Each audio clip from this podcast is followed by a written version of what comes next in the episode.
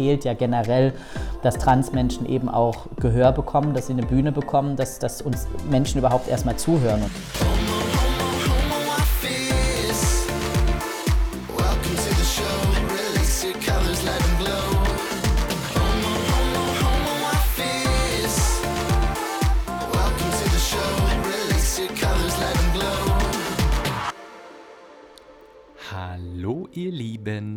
Bin ich wieder, Johann, euer Host des Podcasts Homeoffice.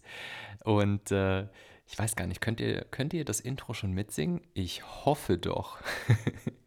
Nach neun Folgen, äh, glaube ich, äh, können wir das alle.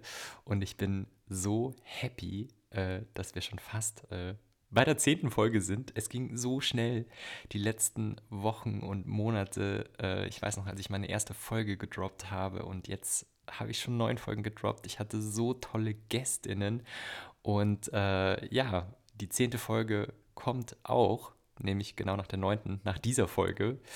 Und äh, ich wollte euch einmal mitteilen, dass ich nach der zehnten Episode ähm, in eine kleine Pause gehen werde. Ähm, nicht, weil mir irgendwie die Ideen ausgegangen sind oder weil ich nichts mehr zu sagen habe. Äh, Im Gegenteil, aber ich habe mir überlegt, richtig äh, Gas zu geben im Sommer äh, mit richtig neuen, heißen äh, Homeoffice-Content und äh, mit vielen weiteren spannenden GästInnen.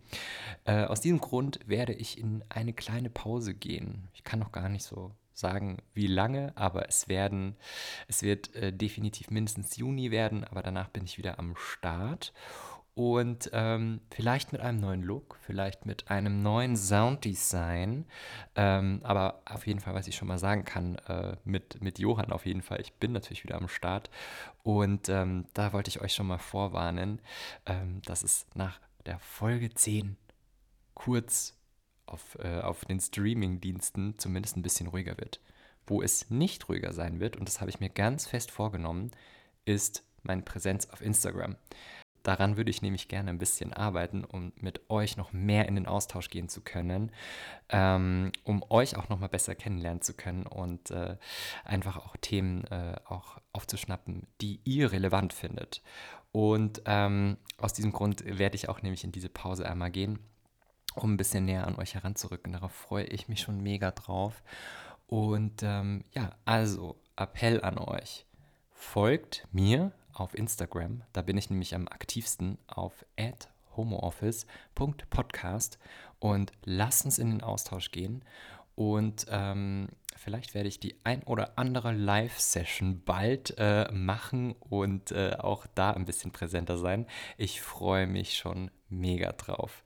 Aber es kommen ja jetzt noch, es sind noch mindestens zwei Folgen, die vor euch liegen, bevor ich in meine kleine Pause gehe. Und äh, ich würde sagen, let's dive into this great episode. Ich habe heute wieder einen ganz besonderen äh, Gast am Start, nämlich Max Appenroth. Max ist äh, Aktivist und äh, Public Health Expert und Diversity Consultant und äh, macht generell super viele tolle Sachen.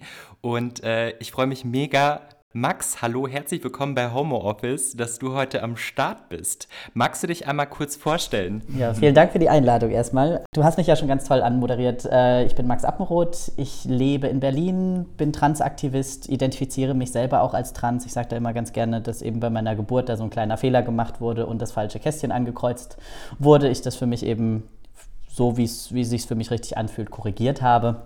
Und promoviere momentan am Institut für Public Health an der Charité zum Zugang zur medizinischen Versorgung von Transpersonen und schaue mir da eben nochmal ganz speziell HIV und HIV-Prävention in der Trans-Community an und wie das eben läuft und was da eben auch vielleicht nicht so gut läuft. Und äh, arbeite aber eben auch noch parallel für eine internationale Organisation namens GATE, Global Action for Trans Equality, und koordiniere dort eine Arbeitsgruppe ähm, eben auch zum Thema HIV und darüber hinaus, ähm, also über diese Koordination hinaus, machen wir aber auch ganz viel eben so Advocacy-Arbeit. Wir arbeiten mit der WHO zusammen, mit, mit UNAIDS, also WHO, die Weltgesundheitsorganisation, und UNAIDS eben auch zu Fragen zu HIV und ähm, sexuell übertragbaren Infektionen in Trans-Communities. Und eben jetzt äh, seit kürzerer Zeit oder beziehungsweise seit letztem Jahr habe ich mich eben auch selbstständig gemacht als Diversity Consultant. Das heißt, dass ich in, in Institutionen, Einrichtungen, Firmen gehe und ihnen halt sage, was sie eben dort auch in Bezug zu, sagen wir mal, Diversity, ähm, Vielfalt einfach auch nochmal vielleicht ein bisschen anders oder auch besser machen können, um einfach auch die Arbeits-, das Arbeitsumfeld für die, für die Menschen dort angenehmer zu gestalten, als aber eben auch, wenn vielleicht Transpersonen die jeweiligen Dienste sozusagen in Anspruch nehmen, wie zum Beispiel in medizinischen Einrichtungen, wie sich eben diese Einrichtungen auf die Community gut vorbereiten können. Klasse. Und äh, man, ich, ich muss immer wieder sagen, aber das ist so eine wichtige, unglaublich wichtige Arbeit, die du da, die du da äh, machst. Denn es ist äh, in der heutigen Zeit immer noch so, so extrem krass, wie viel äh, Diskriminierungen auf sehr vielen Ebenen äh, Transmenschen erfahren müssen. Und da leistest du einen unglaublich wertvollen Beitrag. Und ähm, auch in dem, äh, in dem was du äh, machst, ähm, auch bezüglich deines Aktivismus.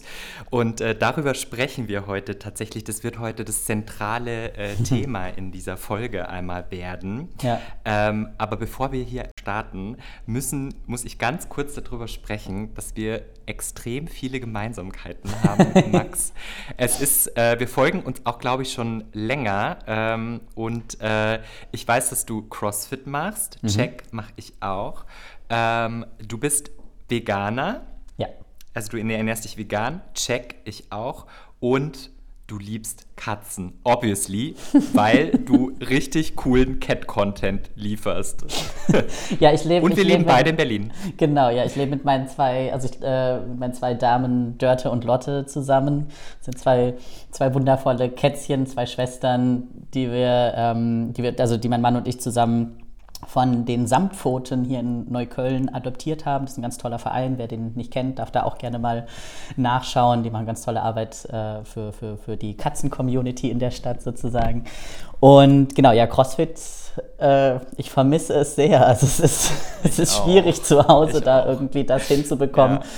Was ich normalerweise eben unter Menschen in der CrossFit-Box äh, im wahrsten Sinne des Wortes gestemmt bekomme. Aber ja, irgendwann schaffen wir es auch wieder, hoffentlich Langhanteln ja, in die Hand zu nehmen. Auf jeden Fall. Auf jeden Fall. Aber ich sehe, du machst es, glaube ich, auch so, du machst viel Homeworkouts, richtig? Ja, also ich würde sonst, würd sonst durchdrehen. Also ich würde absolut durchdrehen, ja. wenn, ich, wenn ich jetzt gerade, also ich meine, ich habe im ersten Lockdown, muss ich sagen, da habe ich, ich kann es, glaube ich, an einer Hand abzählen, wie oft ich Sport gemacht habe. Irgendwie war da, also hatte ich irgendwie mm. so gar keine Lust, gar keine Motivation, war aber viel draußen und jetzt im, seit dem zweiten Lockdown also Minimum jeden zweiten Tag, aber eigentlich versuche ich mein Pensum von vier bis fünfmal die Woche ähm, zu schaffen. Sehr gut. Dass ich halt, also ich habe mir, hab mir so, habe ich bei so einem sozusagen einem Online-CrossFit-Programm angemeldet, die dir dann halt eben auch so einen Trainingsplan geben das ganz cool ist, sich jetzt auch irgendwie so zu Hause so ein bisschen auf die CrossFit Open vorzubereiten. Das ist. Äh, Bist du am Start bei den CrossFit nee, Open? Ich mach, also die, nee, also ich hatte, ich hätte, ich hätte, ich würde es tatsächlich gerne mal mitmachen. Ich habe vor, mhm. warte mal, drei Jahren, nee, vier Jahren, drei, drei Jahren, vier Jahren, habe ich tatsächlich mal an einer CrossFit Competition teilgenommen hier in Berlin. Aber ähm, jetzt mit den CrossFit Open, also ich, ich mache die Workouts, ich versuche es halt, aber ähm, bin jetzt, glaube ich, dieses Jahr einfach, ich meine, ich könnte es nicht mehr machen. Ich habe keine Langhantel, ich, mm. ich habe mhm. keinen, niemand, der mich hier irgendwie irgendwo judgt. Mm. Äh, ich weiß nicht, wie sie das dieses Jahr umsetzen wollen. Bin ich mal gespannt. Ja, bleibt, bleibt spannend, weil ich weiß von, von meiner CrossFit-Box, ähm, dass die dafür extrem viel Werbung machen und ich habe auch schon so überlegt, so, wow, das wäre mega cool, mal dabei zu sein, aber absolut nicht mein, äh, mein Level, weil ich bin noch, äh, glaube ich, nach einem, anderthalb Jahren noch sehr Entry-Level. Mhm. Aber was bei mir ganz gut ist, ähm, mein CrossFit-Studio bietet äh, Outside-Sessions an. Es ist mir ähm, zu kalt. Und, Sag ich. Ja, Ich fand, und ich muss sagen, ich fand es ja, also vor also in den letzten Wochen lag ja draußen überall Schnee und es war wirklich mega kalt. Und ich habe halt eiskalt durchgezogen und ich habe es geliebt. Ich habe es geliebt und ich meinte letztens zu meinem Trainer, als es dann wieder wärmer wurde, so, wo ist der Schnee? Das ist ja voll langweilig, ohne den ganzen Schnee äh, das Workout ja. zu machen. Und er so, oh Gott, jetzt kommt der schon wieder. Aber das war, äh, fand ich, war voll der coole Vibe, äh, damit äh, in, in Minus, bei Minusgraden ähm, oder äh, kurz über Null ähm, da die äh, Barbells hochzustemmen. Das war, hat Spaß gemacht trotzdem. Ja, ja wäre wär mir nichts. Ich bin, ich bin, was die, was Wärme angeht, bin ich, also ich habe hier zu Hause selten Heizung an, selbst wo es so richtig kalt war. Das ist schon wirklich mal eine Ausnahme. Aber dann wirklich draußen zu sein, draußen Sport zu machen, da hätte ich, glaube ich, einfach Schiss, mich zu verletzen, wenn ich nicht richtig warm werde und irgendwie Betriebstemperatur bekomme. Aber es ist natürlich, ich meine, gerade auch jetzt viel von zu Hause zu arbeiten, Sport ist für mich auch ein ganz klares Element von Self-Care, wo ich sage, das brauche ich eben auch als Ausgleich ja. zu dem, weil ich sonst halt wirklich den ganzen Tag nur auf irgendeinen Bildschirm starre, sei es der Computer oder sonst dann, weiß ich nicht, wenn man fertig ist mit dem Computer, mit dem Arbeiten, guckt man aufs Handy. Absolut. Also das ist so, ah, es reicht. Total. Und ich weiß auch nicht, wie es dir geht, aber ich, ich ziehe mir aus Sport immer sehr viel, also wenn ich, vor allem wenn ich rausgehe auch oder einfach mal ein Workout mache, ähm, sehr viel Kreativität. Also ich habe dann, bei, wenn ich Sport mache, immer die besten Ideen und denke mir so, ah, oh mega, das könnte ich machen, das könnte ich machen. Und ich glaube, mhm. da ist Sport schon echt ein wichtige, wichtiger Punkt, auch äh, gerade in der Situation, wo ja, alle gerade gefühlt äh, zu Hause sind um dann Absolut. eine gute Work-Life-Balance zu haben. Ja, es ist auch immer, es ist immer spaßig, spaßig mit den Katzen, weil die dann auch immer, für die ist es immer, die drehen dann auch immer völlig auf und spiel, spielen dann mit. Und wenn dann irgendwie die Bändchen aus der Hose hängen und man gerade irgendwie der Plank ist äh, und dann die Katzen unter einem oh. mit, den, mit den Hosenbändchen spielen, ist das, ist das nochmal eine extra Challenge. Oh, sehr, sehr cute. ähm, aber das wollte ich noch mal, wollte ich auf jeden Fall nochmal betonen. Hier unsere Passion für CrossFit und äh, Katzen. Äh, ich habe leider keine Katze. Mein Partner ist leider allergisch gegen Katzen, aber äh, vielleicht äh, irgendwann mal bei einer sehr, sehr großen Wohnung oder so. Ich weiß es nicht. Bis dahin äh, verfolge ich äh, gespannt deinen beiden Katzen. Genau. Cool. Und ähm, wir sind auch beide äh, Berliner tatsächlich. Und ähm, wäre cool, vielleicht, vielleicht sehen wir uns ja irgendwann mal und treffen wir uns ja auch mal zu einem äh, CrossFit-Workout. Würde mich mega, mega freuen. Genau, oder du kommst mal, wenn man es wieder darf oder wenn es wieder, sagen wir mal, ein bisschen safer ja. ist, zu Besuch zu Dörte und Lotte. ja, voll, voll gerne. Und ähm, äh, wir werden gleich auch in das Thema, in das Thema einsteigen. Aber bevor wir in das Thema Aktivismus äh, gehen, wollte ich noch mal so ein bisschen äh, einen kurzen Blick äh, auf deine Perspektive äh, werfen. Ähm, wie du als Transperson äh, die Arbeitsunternehmen und Unternehmenswelt gerade wahrnimmst. Ich hatte das ja am Anfang auch schon ähm, so ein bisschen gesagt, dass ich in meiner Wahrnehmung oder auch aufgrund von vielen Zahlen, ähm, dass Transpersonen ja heute immer noch sehr viel diskriminiert werden. Mhm. Und äh, ich, wollte, ich wollte da mal äh, fragen, ich weiß auch, du hast, du hattest ja auch mal einen klassischen Handwerksberuf gelernt, mhm. ja. die, wie du die Arbeitswelt wahrgenommen hast bis, bis mhm. dato, wie, wie inklusiv äh, sie ist und wie sie sich vielleicht auch schon in den letzten Jahren auch gewandelt hat. Ja, also ich meine, ich muss für mich ganz klar sagen, ähm, ich hatte nie so ein tolles Arbeitsumfeld, wie ich es jetzt habe in der Transorganisation, weil das einfach, es ist eine ganz, ganz, ganz, ganz andere Geschichte, wenn man mit anderen Transmenschen zusammenarbeitet, als wenn man halt irgendwie mit der, mit der cis-geschlechtlichen Mehrheitsgesellschaft zusammenarbeitet. Also wenn ich den Begriff cis verwende, sind das halt eben Menschen, die sich mit ihrem Geburtsgeschlecht identifizieren. Transpersonen hingegen sind eben jene, die sich nicht mit ihrem Geburtsgeschlecht identifizieren. Und ähm, das ist halt für mich, also damals die Ausbildung, ich habe die durchgezogen, ich hab, äh, bin gelernter Tischler und habe das hier in Berlin auch gelernt, damals noch als weiblich wahrgenommene Person. Und das war halt schon alleine schon eine Hausnummer, wirklich als in, damals in Anführungszeichen als Frau auf dem Bau, das war es war scheiße. Also es war wirklich, ich meine, ich hatte zwar, ein, ich war in einem Betrieb, wo ich eine Chefin hatte, ähm, da, das war also innerhalb vom Betrieb war das jetzt nicht so das Riesenproblem, aber wirklich, sobald man dann irgendwo auf einer Baustelle war und die Leute sich gedacht haben, was will die denn hier, die kann doch gar nichts. Und ähm, und dann vor allem aber auch die Überraschung, wenn man halt doch was konnte, aber die Leute konnten haben dann quasi ihre Position trotzdem nicht verändert oder gesagt, so, oh, sorry, hab dich unterschätzt, sondern es war halt dann, dann waren sie halt irritiert und noch beschissener. Ähm, genau, und auf der anderen Seite auch dieses wirklich 40 Stunden in diesem 9 to 5 oder beziehungsweise damals war es halt äh, von, von 8, äh, 7.30 Uhr bis um 5 und freitags halt ein bisschen früher Schluss habe ich auch irgendwann gesagt, dass das ist eine Struktur, die für mich heute nicht mehr funktioniert. Es ist auch jetzt, also ich habe mir in den, in den letzten Jahren eben ein, ein selbstständiges Arbeiten aufgebaut, eben auch internationale Organisation. Das heißt, wir arbeiten über mehrere Zeitzonen hinweg. Es gibt halt keine richtigen, da gibt es halt auch mal Calls abends um, um acht oder ähm, wie auch immer. Also das ist, das passiert halt dann, dass einfach auch dann auch mal am Wochenende irgendwie was gemacht werden muss. Aber das funktioniert für mich deutlich besser, als wenn ich jetzt tatsächlich, also ich hätte jetzt die Chance gehabt, dieses Jahr mich auch auf eine Stelle zu bewerben in einem klassischen Bürojob, ähm, den ich aber mit eben aufgrund der Struktur abgelehnt habe, weil es für mich nicht funktioniert, weil ich auch eben auch für mich sagen muss, meine, meine die Selbstsorge, also meine Self-Care-Momente in der Woche, die sind so wichtig. Und darum, also um diese Momente, die, die ich für meine Selbstsorge äh, in meinen Kalender schreibe, organisiere ich mir meine Arbeit und nicht umgekehrt, weil ich es nicht mehr kann, weil ich eben aufgrund der Erfahrungen, die ich gemacht habe und eben auch die Diskriminierungserfahrungen, muss ich einfach sagen, auch ein erhöhtes Maß an Self-Care habe, vielleicht auch ein, höheres, eine höhere Awareness, wie ja. wichtig Selbstsorge ist, weil ohne das würde ich nicht überstehen. Und, ähm, und wenn ich an meine, wenn ich meine Self-Care zurückschraube, funktioniert auf Dauer dann der Rest auch nicht mehr. Und deswegen, und das funktioniert halt in ganz normalen Arbeitsstrukturen für mich persönlich nicht. Hm. Und ähm, wie würdest du Unternehmen, die, die praktisch die inklusiver werden möchten und äh, Transmenschen mehr inkludieren möchten, ähm, aktiv, ähm, weil ich, ich sehe hier bis dato noch nicht viel Repräsentation von, von mhm. Transmenschen in, in Unternehmen. Ähm, was würdest du als, als, als Diversity Consultant diesen, diesen Unternehmen raten?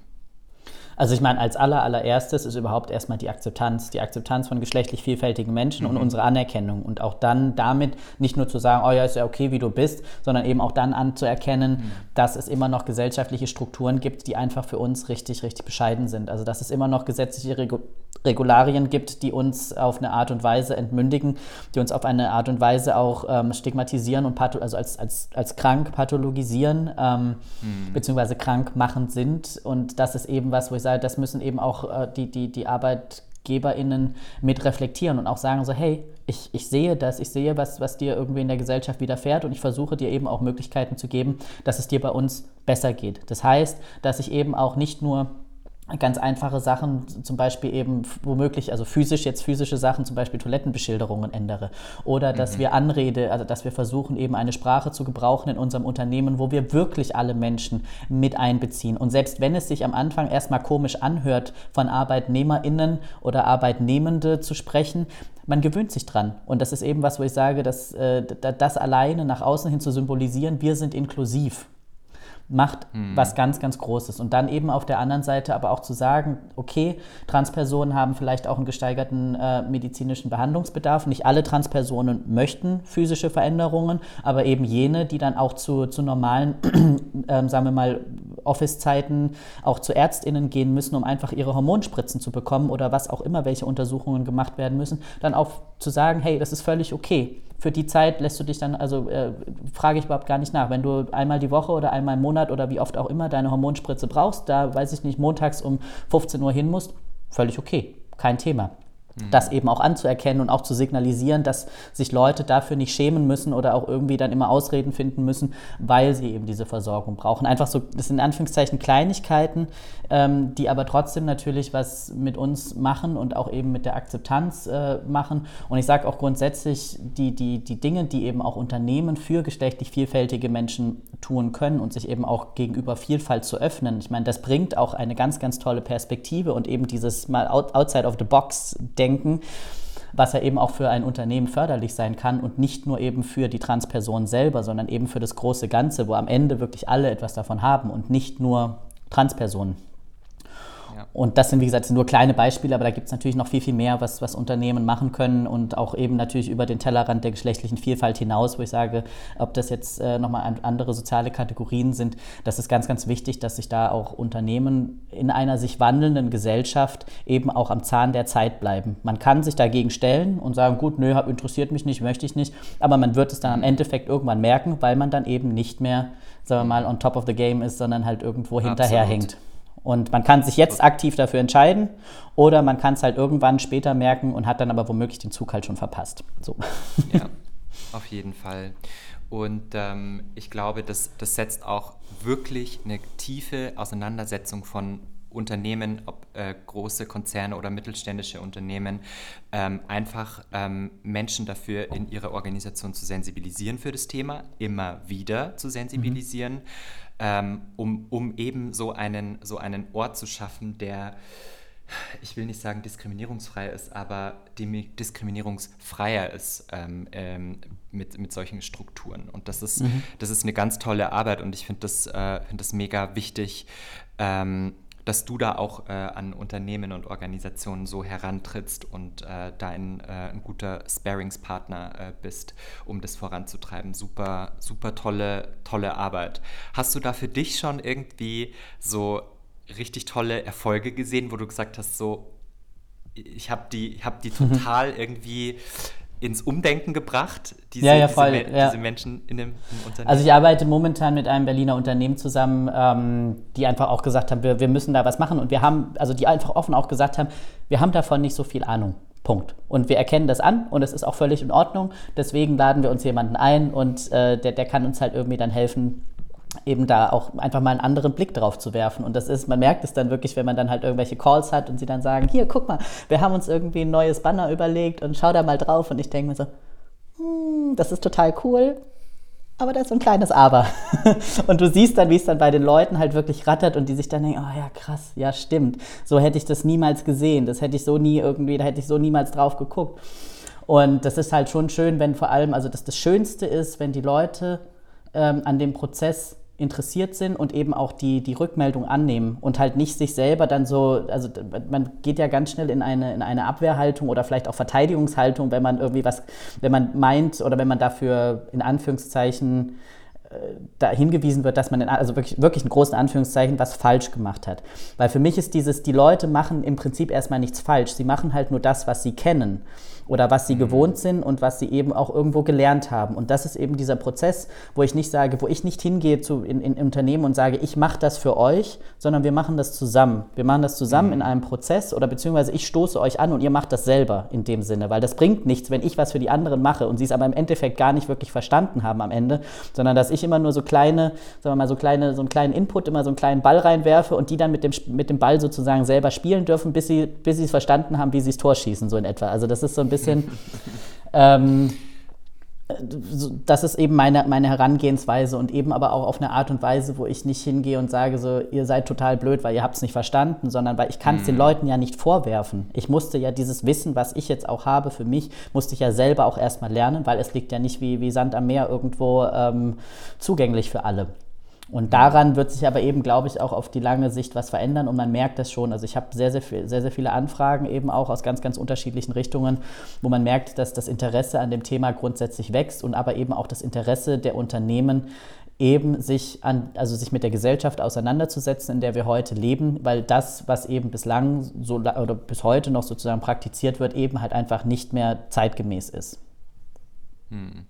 Voll voll gut, was du, was, was du aussagst. Und ich glaube auch, dass diese, diese Arbeit oder diese Sensibilisierungsarbeit, die ja damit verknüpft ist, die tut, glaube ich, auch selber, also da, da muss man sich wirklich sehr gut immer wieder selbst reflektieren und challengen. Und das ist für einen dann vielleicht auch manchmal so, ach, das tut, also nicht, nicht, dass es tut weh, aber das, diese tiefe Selbstreflexion, das ist bloody hard work. Ähm, es kann unbequem sein. Es kann unbequem. Es kann, genau. Ja. Und das ist aber in Ordnung, wenn Leute halt sich mit dieser Unbequemlichkeit auch abfinden und sagen, das ist jetzt vielleicht ja. für einen Moment unbequem, aber genau. auf lange Sicht wird es richtig, richtig bequem. So. Genau, ja. Und das, und das muss man sich halt bewusst sein, äh, wenn man eben in diese, in, mit dieser Arbeit beginnt, auch, dass es, dass es, ein, dass es ein Weg ist und, äh, und äh, dass, es, dass es manchmal vielleicht erstmal denkt, so, nee, ich, ich habe doch gar keine Probleme oder ich, ich bin doch super äh, inklusiv in meinem Handeln. Mhm. Aber dass man eben diese unsichtbaren äh, Flecken da einfach in sich aufdeckt und, äh, und mal sich, sich tiefgehend äh, reflektiert. Muss ja. man immer wieder auch machen. ja, absolut. Also. Hm. Klasse. Ähm, und ich würde äh, tatsächlich, äh, ich, ich, würde da am liebsten noch tausend Anekdoten hören, Max. äh, ich finde das super, super spannend. Ähm, aber wir haben heute als zentrales Thema äh, in der Folge einmal ähm, Aktivismus äh, von Ehrenamt zum Beruf. Mhm. Und äh, mich würde als erste Frage interessieren für dich, wie kam es dazu, dass du ähm, aktivistisch wurdest? Oder dass du sagst so, hey, jetzt muss ich, muss ich hier was tun? Ich glaube, das war gar keine so richtig bewusste Entscheidung. Das ist tatsächlich einfach irgendwann passiert. Und wenn ich mir jetzt überlege, wo ich heute, in welchem Feld ich aktiv oder unterwegs bin, äh, also im Bereich der, der HIV, HIV-Prävention, äh, ist das, wenn ich mir zurückdenke, wo ich angefangen habe mit, mit ehrenamtlicher Arbeit, das war, da war ich 13, 14 Jahre alt und habe am Welt-AIDS-Tag in meiner Schule eine Spendenaktion gestartet. Ich weiß nicht, wie ich darauf gekommen bin. Ich weiß nicht, wie ich damals mit der AIDS-Hilfe in Kontakt gekommen bin. Ich habe nur irgendwie gesagt, ich mache das. Und da ist tatsächlich dann auch in dem Tag total viel zusammengekommen. Wir haben es geschafft, mit der AIDS-Hilfe zusammen in der Schule dann Aufklärungsstunden für die, für die höheren Klassen, die halt irgendwo, wo, wo man meint, dass die Menschen vielleicht schon sexuell aktiv sind, dass, wir, dass die das durchgeführt haben und im Gegenzug, wie gesagt, wir halt dann an der Schule Spenden gesammelt haben. Das war total super. Und wenn ich jetzt halt, wie gesagt, zurückdenke, dass das eigentlich so mein Anfang war und dann habe ich eben viel schon damals angefangen, also auch zur gleichen Zeit dann mich in so Schul schulischen Strukturen, also mit, mit äh, Klassensprecher, Schülersprecher irgendwann und so weiter oder beziehungsweise stellvertretender Schülersprecher, also mich halt da auch irgendwo einzusetzen für meine MitschülerInnen und war immer auch da sehr, einfach sehr sozial engagiert und habe dann, als ich angefangen habe zu studieren, eben auch dann mich in der Uni im, im AStA, im, im Queer-Referat des, des AStA irgendwie äh, engagiert, weil ich auch bevor ich studieren konnte, ich habe mich nämlich erfolgreich in mein Studium eingeklagt, nämlich auch Hilfe vom AStA bekommen, damit, damit ich das eben auch erfolgreich durchsetzen kann. Ich war jetzt in der Schule nicht so gut mit Noten, äh, dass ich irgendwie mein Studium hätte anfangen können. Jedenfalls war ja, jedenfalls, das war halt für mich einfach total, äh, total, oder es ist, ist, einfach immer wichtig gewesen, mich einzusetzen und eben auch dann für meine Community einzusetzen. Und habe dann eben durch diesen wirklich permanenten Aktivismus und diese permanente Auseinandersetzung, auch dann eben auch auf theoretischer Ebene mit dem Thema äh, geschlechtliche Vielfalt bzw. Vielfalt allgemein, dann auch eben eine gewisse Form von Expertise bekommen. Und bin dann irgendwann, habe ich dann, ähm, also ich habe dann auch über meinen Aktivismus, wo ich auch bis heute sehr dankbar bin, eben auch ein Stipendium bekommen, ähm, um halt eben studieren zu können, beziehungsweise dann auch dann meine Dissertation anzufangen. Bin bei Konferenzen gewesen, habe immer viel Vernetzungsarbeit gemacht, war auch immer viel im Ausland unterwegs und bin einfach da, wo ich sage, da habe ich ein gewisses Talent, auch einfach mit Leuten in Kontakt zu treten und mit Leuten in Kontakt zu bleiben. Und so kam dann irgendwie über fünf Ecken, kam dann halt irgendwie eine Organisation auf mich zu und meinte dann eben halt, also Gate meinte so, hey, wir wissen, du bist ja in dem Bereich sehr aktiv und hast da auch einfach sehr viel, sehr viel Wissen. Ähm, wie wäre es denn, hättest du nicht Interesse, diese Arbeitsgruppe aufzubauen? Also ich war schon aktivistisch sozusagen bei der Gründung der Gruppe dabei, aber als dann irgendwann Finanzen dafür da waren, war es dann halt so, hey, wie sieht es denn aus? Ist das nicht was, also wofür wir dich sozusagen gewinnen könnten? Und genau, und seither ähm, ist das tatsächlich eben auch mein, mein, mein, sagen wir, mein, mein Grund, meine Grundausgaben sind damit finanziell jeden Monat gedeckt, wo ich sage, das ist für mich ein, ein, eine tolle Möglichkeit, eben auch mich selbst zu verwirklichen durch meine Community-Arbeit und darüber, darüber hinaus und eben weil ich diese Chance bekommen habe, von dieser Organisation zu, äh, also oder für diese Organisation, für Gate jetzt eben auch zu arbeiten. Klasse. Und, äh, und so hast du das dann praktisch ähm, daraus dann deinen Beruf gemacht, Dar darüber ja. hast du ja gerade schon ähm, auch erzählt. Und äh, wie sieht so ein typischer Tag bei Max aus? Wie, wie, wie, können wir uns das, wie können wir uns das vorstellen? Ich glaube, typische Tage gibt es bei mir nicht so richtig, ähm, aber momentan ist es schon, dass ich halt, also ich stehe ganz normal wie alle anderen morgens auf. Ähm, und kümmere mich erstmal so ein bisschen um mich äh, und setze mich dann meistens dann entweder an den Computer, beziehungsweise habe vielleicht auch schon irgendwelche Meetings direkt morgens, beziehungsweise habe irgendwelche Sachen, um die ich mich kümmern muss, E-Mails, also wahrscheinlich, ja, ich würde wahrscheinlich erstmal E-Mails checken, gucken, was steht für den Tag in dem Sinne an. Und verbringe momentan einfach tatsächlich die meiste Zeit vor dem Computer und habe dann tat, aber wo ich immer wieder sage, also ich nehme genügend Pausen auch im Tag. Normalerweise, wenn jetzt mal, sagen wir mal, kein Corona ist, äh, ich habe auch zwischendrin, oder beziehungsweise habe ich jetzt auch die Termine, aber es ist dann nochmal, das sind die Tage, finde ich, nochmal anders strukturiert, wenn man irgendwie normalen Nicht-Corona-Tagesablauf hat, aber ich gehe halt auch regelmäßig, weil ich ein chronisches Rückenleiden habe, zur Physiotherapie. Das heißt, dass ich mir dann sowas auch dann immer mal zwischen in die Mitte von meinem Tag lege, dass ich halt auch aktiv eine Pause habe, dass ich irgendwie von meinem Computer aufstehe, irgendwo hingehe, äh, was Gutes für mich selber tue und dann wieder zurückkomme an den Computer oder meine, weiß ich nicht, welche Meetings dann irgendwie am Nachmittag habe. Ich bin normalerweise auch für die Organisation relativ viel unterwegs, dass ich eben auch zu, also wenn physische Treffen stattfinden würden, auch regelmäßig eben dann tatsächlich auch weltweit einfach unterwegs bin bei Meetings, ähm, bei Organisationen, bei Konferenzen und so weiter. Ähm, und ich verbinde ja eben auch den, den Aktivismus für Gate eben auch mit meiner Dissertation oder mit der Promotion, dass ich eben halt auch zu diesem Thema forsche und arbeite. Das heißt, es ist halt, wenn ich dann irgendwo zu einer Welt-AIDS-Konferenz fahre und dort halt irgendwie etwas vorstelle, dann mache ich das halt schon irgendwie auch als Max, der an der Charité promoviert, aber eben auch als Max, der für Gate arbeitet und als Transaktivist mhm. aktiv eben auch Transsichtbarkeit in diesem Feld fördert. Also weil das ja eben auch mhm. etwas ist, das, das fehlt ja generell, dass Transmenschen eben auch Gehör bekommen, dass sie eine Bühne bekommen, dass dass, uns Menschen überhaupt erstmal zuhören. Und ich meine, da habe ich eben den Vorteil, dass mir, was natürlich total, man kann das kritisieren und es ist auch total bescheuert, aufgrund dessen, weil ich von einer Institution wie die Charité komme, schenken mir Leute ein ganz, ganz anderes Gehör, als wenn ich einfach nur Max aus Berlin wäre. Weil die halt mhm. denken, ah, okay, da kommt jemand von der Charité, oh, und der ist auch noch mhm. Doktorand an der Charité, womöglich, wenn ich dann irgendwann hoffentlich dieses Jahr meinen mein Doktortitel in der Tasche habe. Mhm wird mir nochmal ganz anders zugehört. Das ist ja dieses, mein, mein Content, mein Inhalt ist genau der gleiche. Aber allein dieser Titel und auch diese Institution, wo ich auch sehr dankbar bin, dass sie mir die Möglichkeit gegeben haben, dort zu promovieren, öffnen mir ganz, ganz anders die Türen. Und das verbinde ich halt eben dieses, wie gesagt, diese Institution, die ich im Rücken habe, als aber eben auch die, dann dieser aktivistische ähm, Aspekt, eben auch die Arbeit für Gate und das ist was, wo ich sage, dass, ähm, das war jetzt die Frage nach dem Alltag, aber das, wie gesagt, den, den, typischen Alltag gibt es in dem Sinne nicht. Aber es ist halt mhm. wirklich viel internationale Vernetzungsarbeit, viele Meetings mit Menschen, die wirklich an ganz, ganz unterschiedlichen Orten der Welt sitzen. Die Arbeitsgruppe, die ich koordiniere, wir haben insgesamt, äh, also die Teilnehmenden kommen aus 18 Ländern, aus von allen fünf Kontinenten. Das ist ähm, also es ist viel Netzwerkarbeit, die ich mache und wo ich mhm. aber auch mhm. weiß, dass das ist etwas, was mir liegt, eben mit Menschen zu kommunizieren ähm, und Menschen zusammenzubringen. Das ja, macht mir Spaß. Und das kann ich mir auch total spannend vorstellen, weil äh, auch so auf, auf interkultureller Ebene, ähm, wenn, wenn du sagst, du bist wahrscheinlich dann repräsentativ für Deutschland, aber auch aus anderen äh, Ländern, äh, wenn da Menschen zusammenkommen, da kann ich mir auch vorstellen, dass, es da, dass da das Thema, an dem, an dem du ja arbeitest, nochmal ganz anders irgendwie mhm. wahrgenommen wird. Oder Absolut, ja, ja. Was war da für dich so, wo du sagst, so, boah, das hätte ich nie gedacht oder so voll das Learning oder, voll, oder eine Begegnung, wo du sagst so, wow.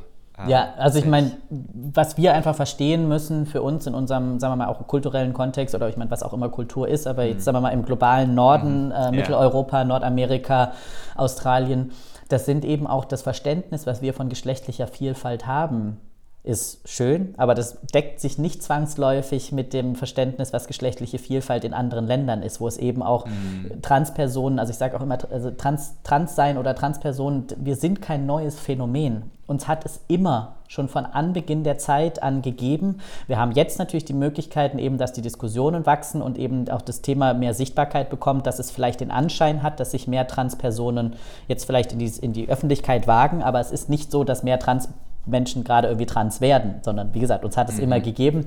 Und es gibt eben auch Kulturen oder, oder Regionen, geografische Regionen, ähm, kulturelle Kreise in der Welt, wo es eben auch Transpersonen schon wirklich in den indigenen Völkern immer gegeben hat und geschlechtliche Vielfalt auch als etwas Positives anerkannt wurde. Mhm. Und aber eben durch Kolonisation gesagt wurde, nee, nee, nee, die Menschen sind krank, die sind verrückt, die brauchen wir nicht. Mhm. Und das ist eben was, wo ich sage, das ist für mich auch wirklich nochmal ein ganz krasser Eye-Opener gewesen, auch aus meiner, aus, von meiner, mit meiner Linse irgendwie anders, also oder meine Linse zu ändern, um anders auf meine Community zu gucken, wo ich sage, es ist wirklich so eine vielfältige Community. Und eben diesen Blick von geschlechtlicher Vielfalt aus dem globalen Norden, der funktioniert nicht überall und auch die Kontexte, in denen meine Community lebt, in unterschiedlichen äh, Richtungen, wo wir sagen, ja klar, wir sprechen hier über PrEP und, und also PrEP ist ein, ein, ein Medikament namens also Präexpositionsprophylaxe, ähm, wo ein HIV-Medikament, das eigentlich zur Behandlung von HIV verwendet wird, als ähm, Prophylaxe oder als, als äh, quasi, äh, ach, wie heißt jetzt fehlt mir das Wort, was eingenommen werden kann, um eben eine Infektion mit HIV zu vermeiden. Ja. Und wir sprechen darüber ganz normal, weil hier gibt es halt PrEP. Aber in anderen Regionen, die denken sich halt, ja toll, ich komme noch nicht mal an Hormone. Wie soll ich denn, also da, wir müssen jetzt nicht über PrEP sprechen. So, das ist, und da muss man halt auch immer wieder wirklich sehr vorsichtig sein, dass man nicht die eigene, die eigene Perspektive oder die eigenen Möglichkeiten eben auf, auf unterschiedliche Regionen überträgt. Ja, ja, aber äh, total äh, spannend und äh, ich glaube, da äh, da lernt man super. Ich, ich, ich, ich ja, ich höre nicht auf zu lernen. Ja, also ich lerne selber ja, immer man, so man, viel dazu. Ja, und vor allem, wenn man auch immer, ich, ich liebe es ja, deswegen habe ich auch einen Podcast, ich liebe es einfach anderen Menschen zu begegnen und mhm. äh, deren Perspektive zu hören. Und äh, ich kann mir da vorstellen, dass es dann auch immer eines der schönen Momente ist, wenn man einfach jemanden, äh, ja, eine ganz andere Perspektive vielleicht, die man vorher noch nie irgendwie gehört hat, äh, auf diese eben trifft. Also ja, ja, voll. tolle, tolle Arbeit. Und äh, wenn ich jetzt äh, jemand bin, der sagt, ich würde gerne äh, für, für ein Thema gerne aktivistisch tätig werden, mhm. ähm, wie, wie gehe ich, das, geh ich das an? Also ähm, ich, ich muss da selber auch so, so ein bisschen auch an meine Nase fassen. Ähm, für mich war das äh, selber so ein bisschen so ein Thema letztes Jahr, wo ich gesagt habe, ich würde gerne für die Community ähm, so ein bisschen was zurückgeben mhm. durch, äh, durch Repräsentation, um anderen Menschen vielleicht eine Bühne zu geben. Ähm, ich würde gerne einen Podcast machen und äh, bis jetzt spreche ich nur sehr, sehr viel, aber würde gerne vielleicht auch so ein bisschen nochmal noch mal mehr tun und mehr für die Community einfach zurückgeben. Ähm, deswegen, was würdest du solchen Menschen wie mir zum Beispiel raten, die noch aktiver werden wollen und ins Acting kommen wollen?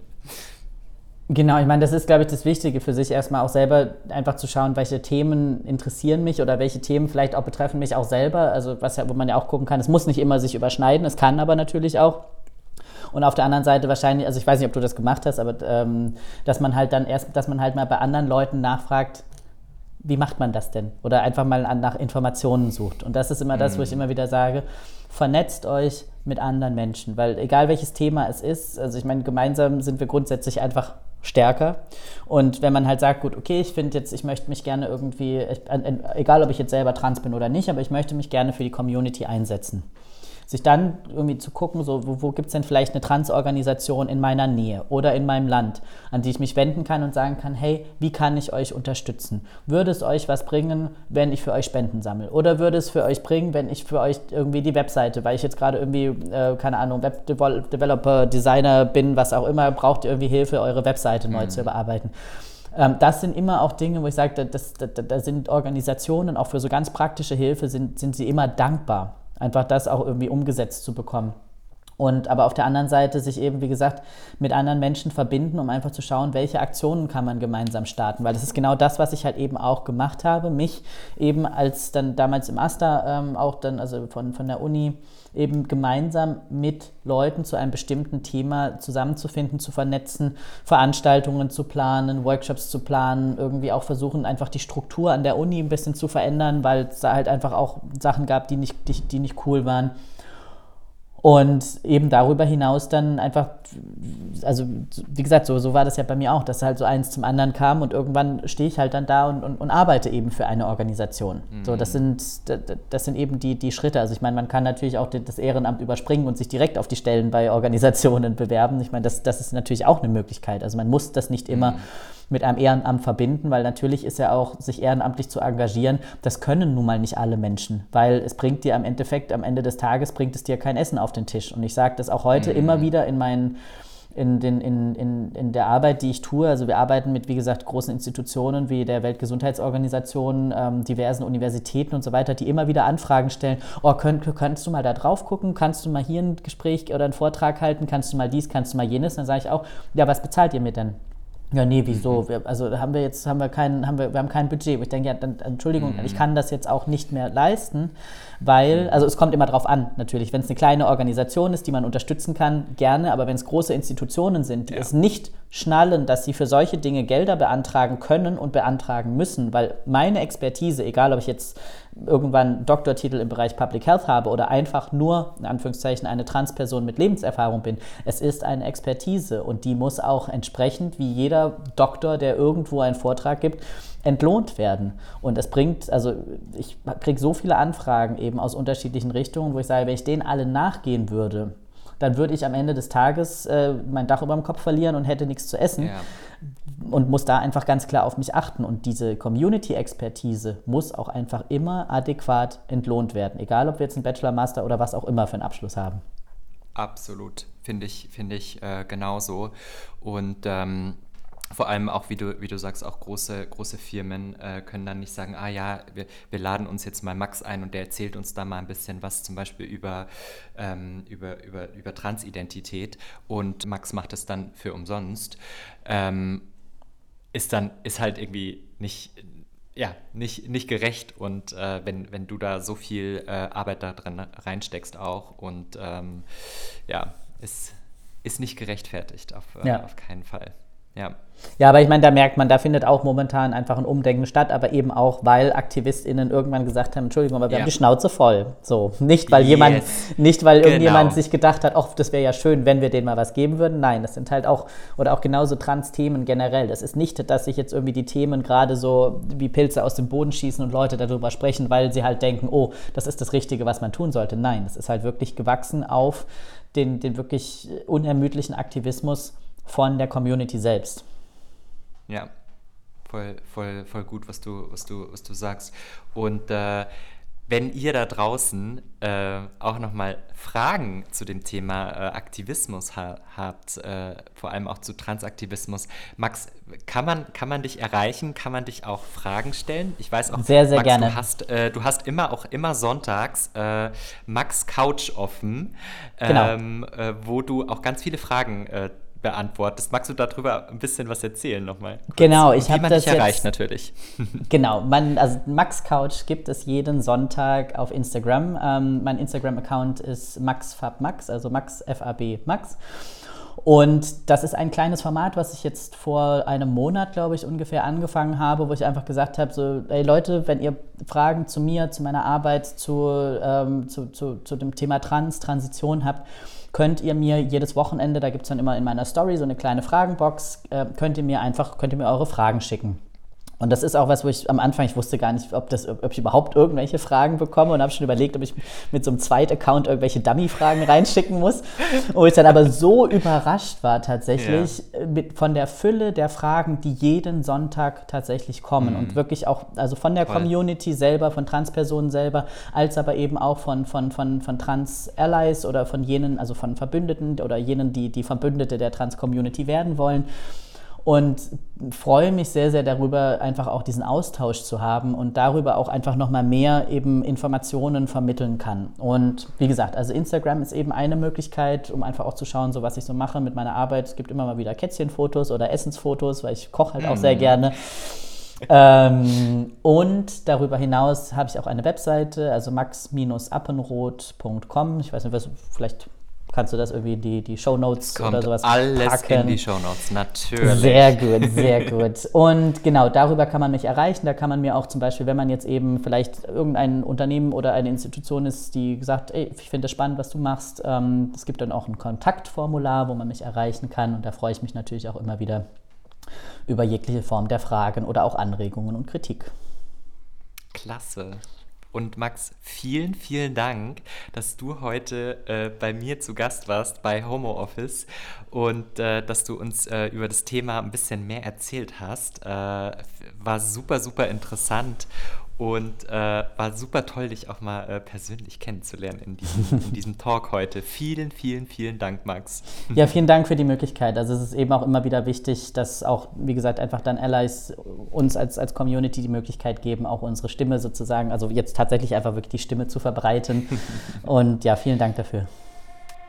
Cool. Und wenn ihr äh, Feedback äh, habt äh, für, für mich oder für Max, dann äh, schreibt äh, mir uns gerne ähm, auf homooffice.podcast auf Instagram. Äh, ich freue mich über jede Nachricht und über jedes Feedback. Ähm, aber ansonsten war es das schon mit der Folge für dieses Mal. Ich sage nochmal vielen, vielen Dank, Max. Und bis zum nächsten Mal. Macht's gut. Ja. Ciao. Bis bald.